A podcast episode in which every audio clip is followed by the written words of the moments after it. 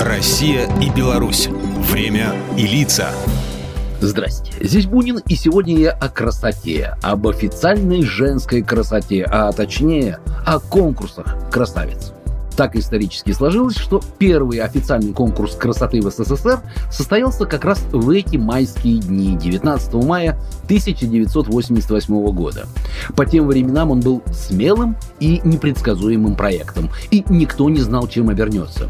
Разумеется, все случилось в Москве. В жюри, помимо организаторов из ЦК ВЛКСМ, входили самые влиятельные деятели культуры. Анастасия Вертинская, Марк Розовский, Михаил Задорнов, а главным судьей назначили Муслима Магомаева.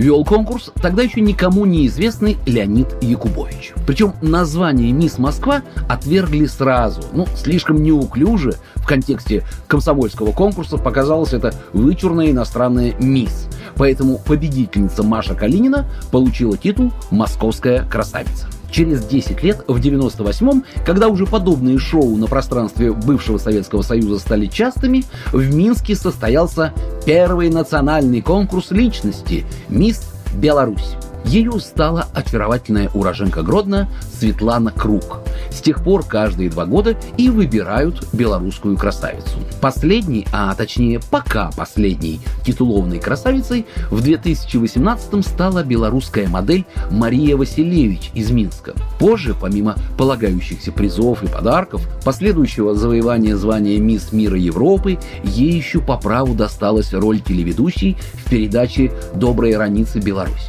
Но самое любопытное произошло на следующий год, когда, будучи дипломированным экономистом, Мария решила избираться депутатом Палаты представителей Национального собрания Республики Беларусь. Разумеется, всякие шушукани за спиной привели к тому, что отдельные функционеры весьма скептически отнеслись к такому решению, пока в ситуацию не пришлось вмешаться лично белорусскому президенту Александру Лукашенко, который и до этого не раз говорил, что будущее принадлежит молодежи.